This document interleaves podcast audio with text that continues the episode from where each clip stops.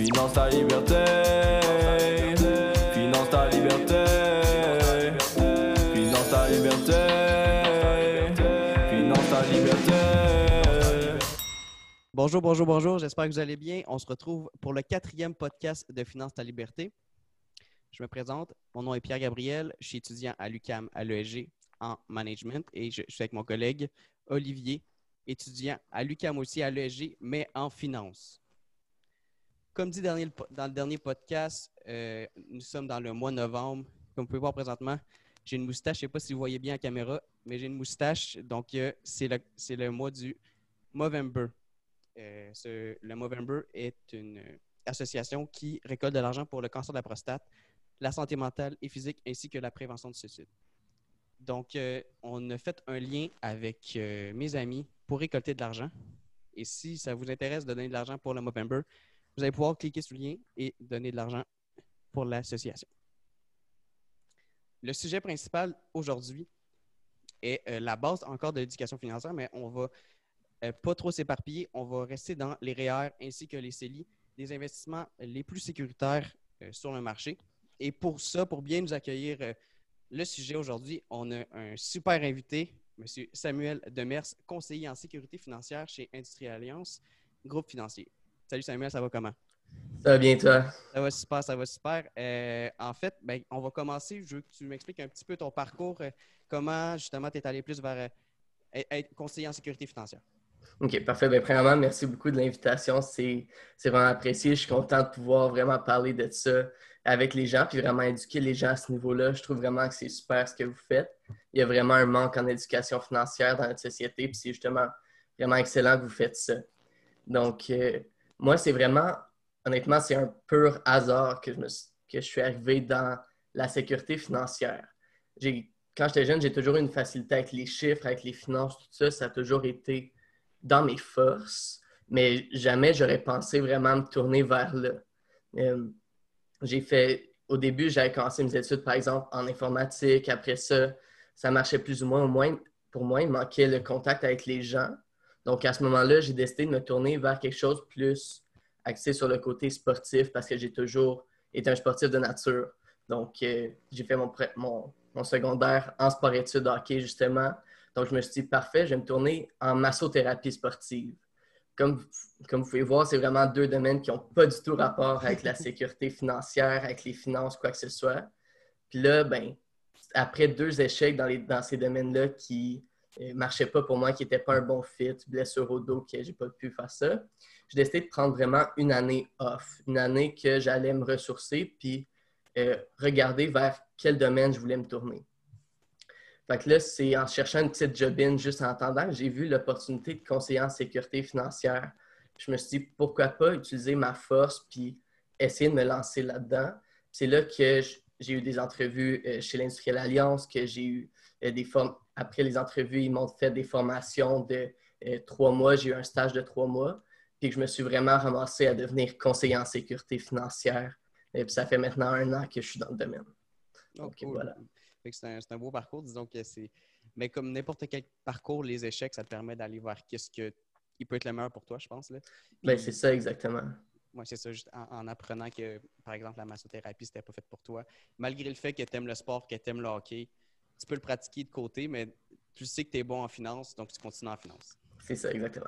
Parfait, parfait. Donc, Ça prouve aujourd'hui- aussi, Oh, excuse, excuse-moi, ça vas-y. aussi vraiment que le, le hasard fait bien les choses, tu sais, parce que maintenant, c'est vraiment là que je me vois être pour les 30, 35, 40 prochaines années.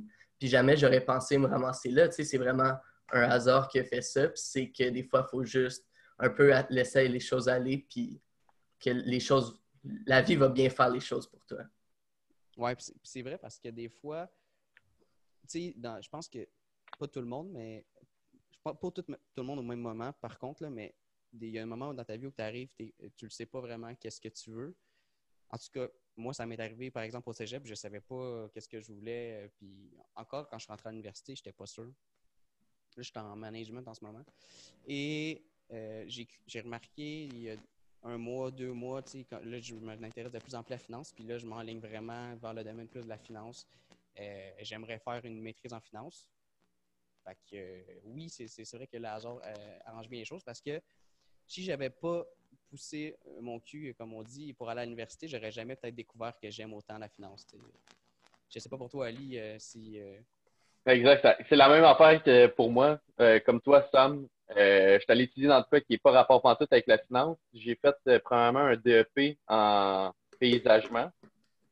Puis euh, au début, en fait, avant paysagement, j'étais j'étais au euh, cégep, puis euh, je faisais mes études pour être kinésiothérapeute. Euh, comme toi, j'étais un sportif. Fait que dans le monde du sport, c'est la première chose qui m'attirait. Que c'était soit physio ou kinésio. Ensuite, ça n'a juste pas marché, donc c'est allé vers paysagement, un DEP en paysagement. Euh, je me suis blessé au dos, ça se ressemble quand même. Puis, euh, Les mots. puis, euh, là, j'ai pris un livre sur les finances personnelles, puis euh, euh, il y a l'intérêt qui, qui est arri- qui est arrivé tout de suite pour, euh, pour les finances. Fait que j'ai décidé après ça de m'inscrire à l'université en finance. Je suis rendu là en ce moment, puis je suis bien content. C'est vrai que nos, nos deux parcours, dans ce sens-là, se ressemblent un peu. Le fait de la blessure au dos, qu'on se dirigeait vers quelque chose de sportif, puis qu'on se ramasse en finance. Donc, euh, Les blessures aux deux bl- ramènent la finance, c'est ça? c'est ça exactement. Exact. C'est la morale de l'histoire. c'est le truc. Donc, euh, Sam, on t'a eu sur l'émission aujourd'hui pour bien nous expliquer c'est quoi les REER. En fait, j'aimerais que euh, tu démocratises ça, que tu nous démystifies ça comment, à la base, c'est quoi un REER. Donc, c'est quoi un REER? C'est quoi- C'est quoi? Ça sert à quoi? Pourquoi ça existe? Donc, je te laisse la place. OK. Mais à la base, le REER a été mis en place par le gouvernement canadien parce que les gens n'avaient pas assez de revenus pour leur retraite. Les gens, donc, ils ont vraiment décidé de créer un régime pour inciter les gens vraiment à épargner pour leur retraite, pour avoir une plus belle retraite, justement. Donc, c'est important de comprendre, on, dit souvent REER, mais REER, c'est acronyme pour Régime enregistré d'épargne retraite. Donc, le REER, c'est le 95% du temps, il va être utilisé pour la retraite.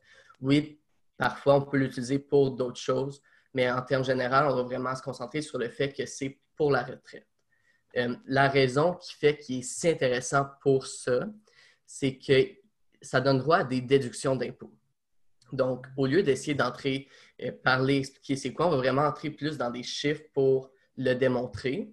Donc, ce que j'aime toujours dire, c'est on va prendre l'exemple d'une personne qui, a gagné 50 000 euh, en 2019. Si cette personne-là avait décidé de placer 10 000 dans son REER, au lieu de payer de l'impôt sur 50 000 elle aurait seulement payé de l'impôt sur 40 000 Donc, ça, ça fait vraiment que ça diminue l'impôt que la personne a à payer durant son année de travailleur.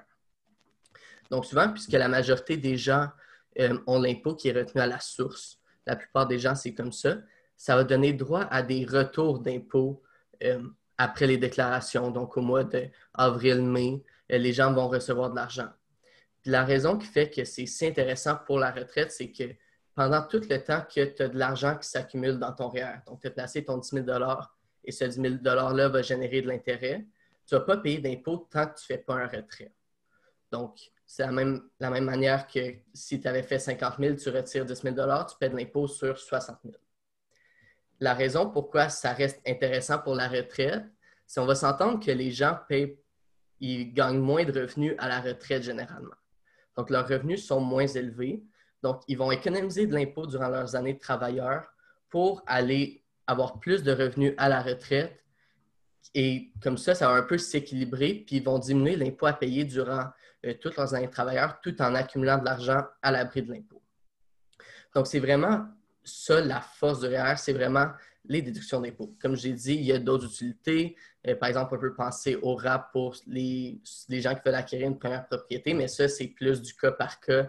Euh, ça ne donnerait pas grand-chose, honnêtement, d'en parler euh, aujourd'hui comme ça quand on veut vraiment entrer dans les bases du REER. Mais donc, voilà les grandes lignes du REER, ce que c'est, puis c'est sa grande force. En fait, comment je vois ça, moi, quand justement tu dis quelqu'un a revenu 50 000 et la personne a fait elle met 10 000 justement dans ses REER, est-ce que euh, ça permet justement de baisser de, sta- de stage comme des impôts? Parce que, tu sais, mettons que tu fais 65 000 ben, tu es imposé à 45% puis si tu fais 50 000, c'est- je ne sais pas si c'est ça exactement, si tu fais 50 000, tu es imposé à 40% Justement, en mettant 10 000 est-ce que ça te permet de, diminuer de niveau? Euh, OK. Je veux juste clarifier quelque chose ici. Euh, souvent, il y a que- quelque chose que les gens confondent, c'est parce qu'il y a certains paliers d'impôts. Mais donc, par exemple, c'est sur, j'ai pas les chiffres exacts, mais genre la première partie de ton revenu, tu payes aucun impôt. L'autre partie d'après, donc une autre partie, par exemple le prochain 5 000 tu vas payer un pourcentage sur cette partie-là et ainsi de suite. Donc, tu ne changes pas vraiment de palier d'imposition.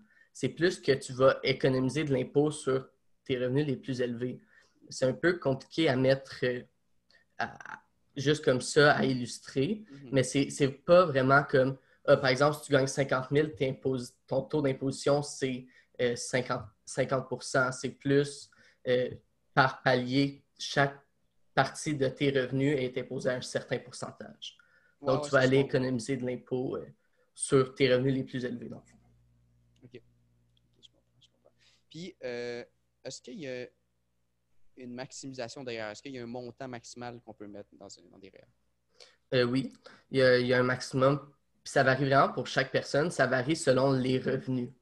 Donc, euh, c'est 18% des revenus gagnés euh, jusqu'à un certain palier. Euh, ce qui est intéressant aussi, c'est que oui, c'est 18% des revenus gagnés, mais si tu n'as jamais cotisé à tes toutes tes cotisations que tu n'as pas utilisées s'accumulent. Donc, honnêtement, on pourrait rentrer dans les calculs pour calculer ça, regarder selon toutes les années. Tout ce que vous avez à faire, cassez-vous pas la tête. Allez sur mon dossier de l'Agence du revenu du Canada, ça va être écrit précisément combien vous avez le droit de, de cotiser dans votre REER. Puis c'est le gouvernement qui le calcule, donc il n'y aura vraiment pas de, il y aura pas de place à l'erreur. Vous n'allez pas dépasser vos limites et payer des pénalités si vous placez trop d'argent dans vos REER. Parfait. Ben, on va mettre ça dans la description, euh, mesdames et messieurs.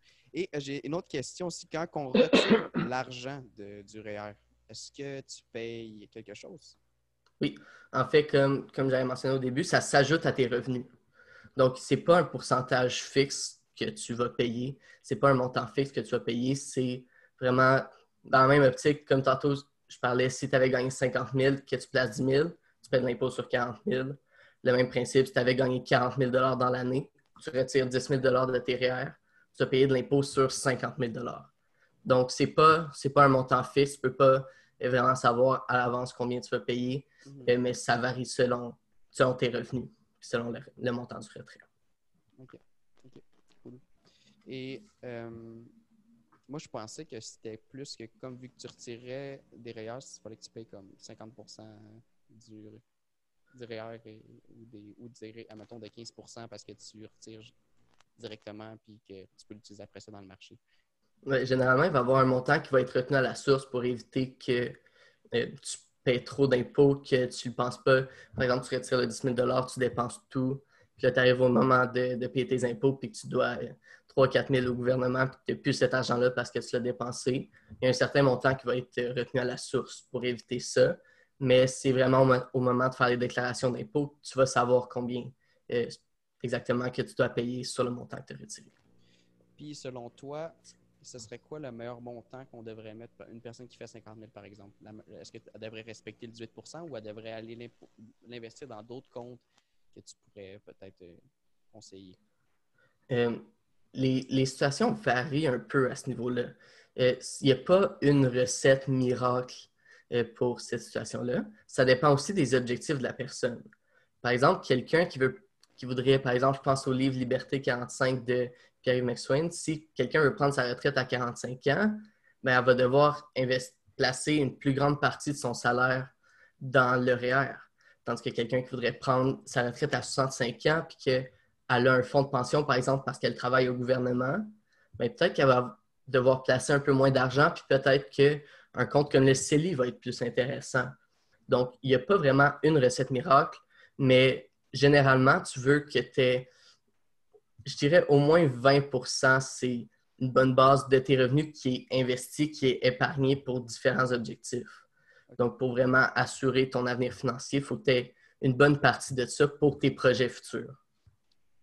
Et selon toi, eh ben, pas selon toi, mais en fait, c'est combien de pourcentage que tu fais sur un? Est-ce que tu as un intérêt de- là-dessus? Est-ce que tu suis l'inflation? Euh, Euh, dans le fond, tu veux dire les intérêts qui est généré quand tu ouais, places ton argent dans Tu le places REER? ton argent dans le REER, ouais. Euh, ce qui importe, ça, dépend de ce que tu choisis. Ce qui est important à comprendre, c'est qu'à la base, le REER comme le CELI, euh, c'est des coquilles vides.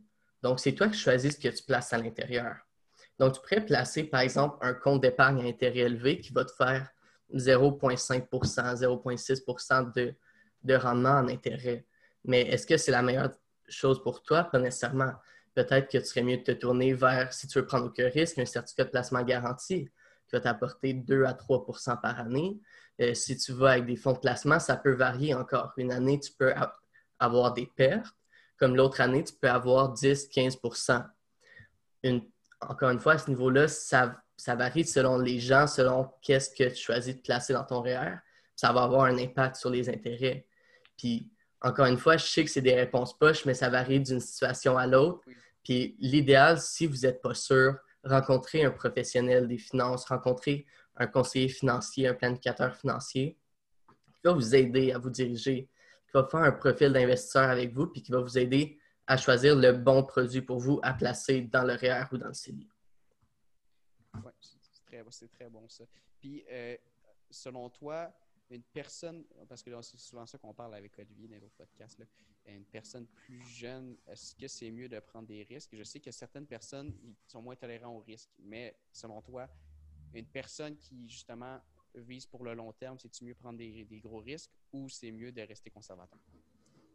Euh, si tu es jeune, puis par exemple, tu veux épargner pour ta retraite, tu as 25 ans, tu viens d'entrer sur le marché du travail, ta tolérance au risque en tant que telle est plus élevée, dans le sens que tu as plus de temps pour, euh, si tu as une perte, pour la récupérer.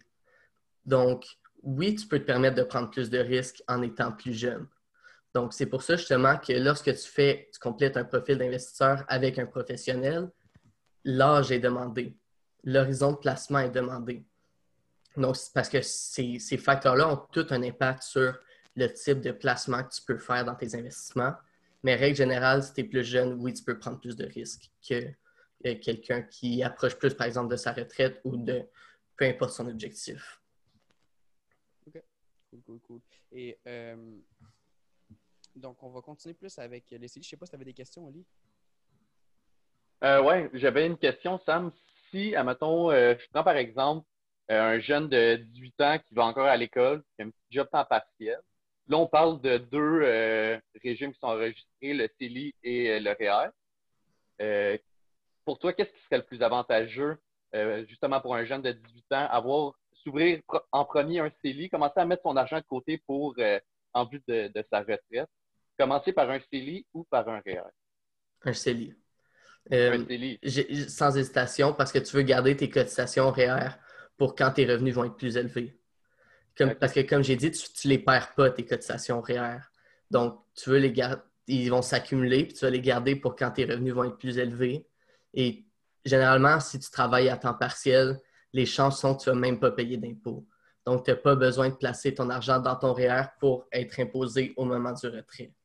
Donc, euh, sans hésitation, le CELI pour un jeune qui travaille à temps partiel.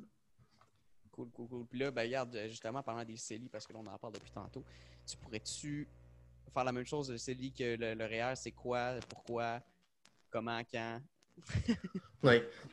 Donc, euh, donc euh, encore une fois, le gouvernement canadien, toujours pour inciter l'épargne, l'investissement des gens, a créé un autre régime. Cette fois-ci, ce n'était pas, pas, pas pour la retraite.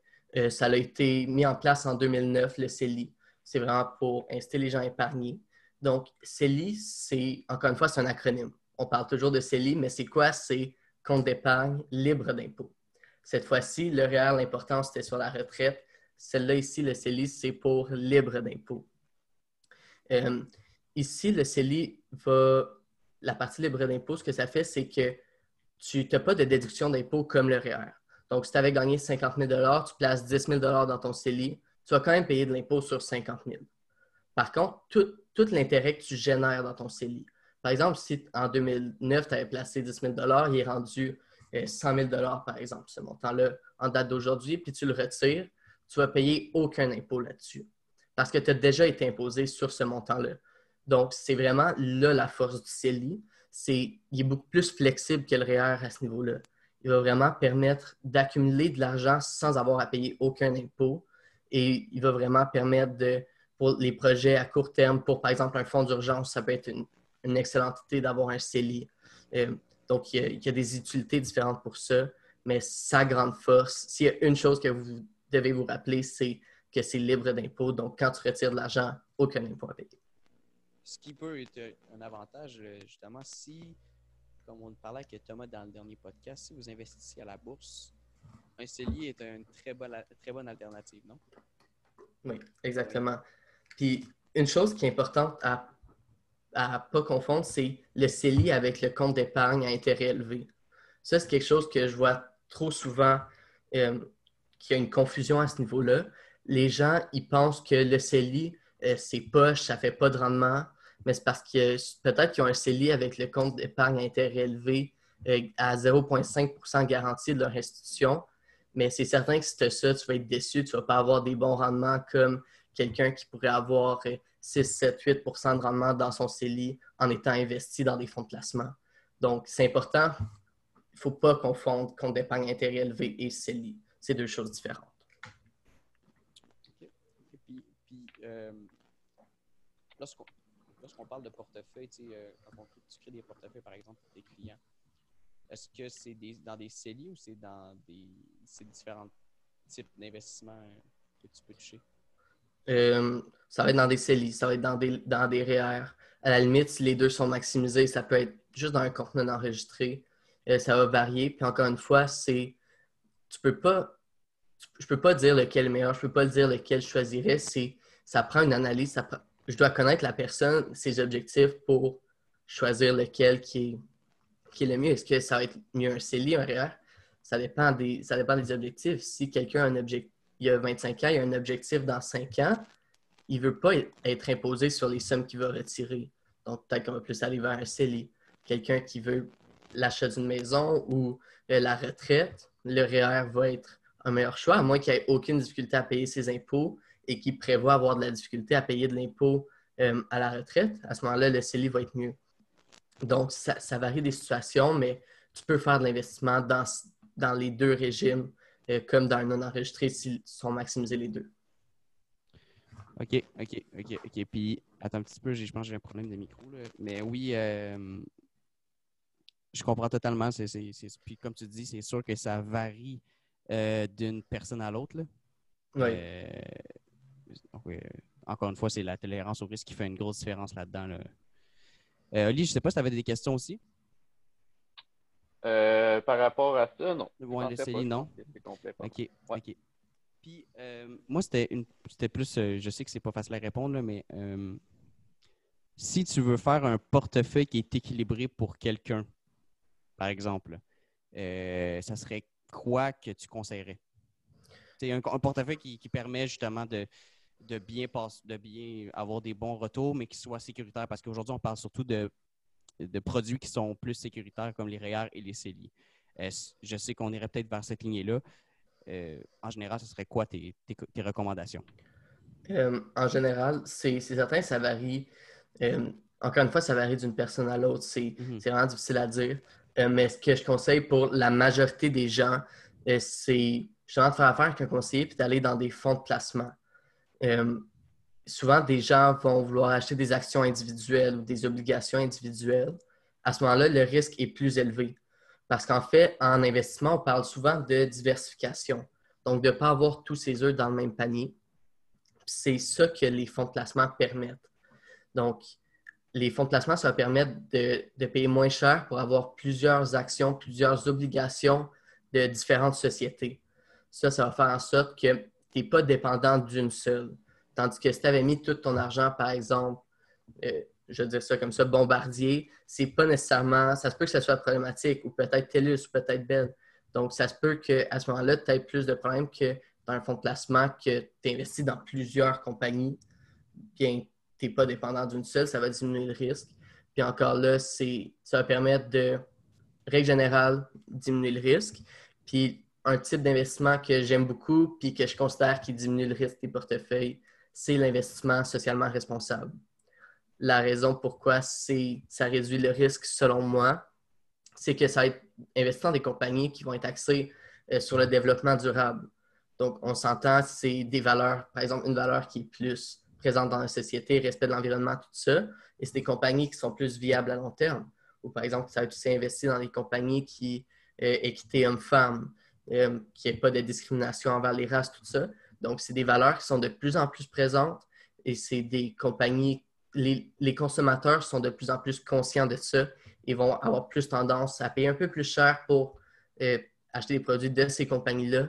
Donc, à long terme, c'est plus viable et ça diminue le risque lié à l'investissement. Donc, généralement, une base d'investissement socialement responsable, euh, ça fait des merveilles et ça permet vraiment de diminuer le risque lié à l'investissement.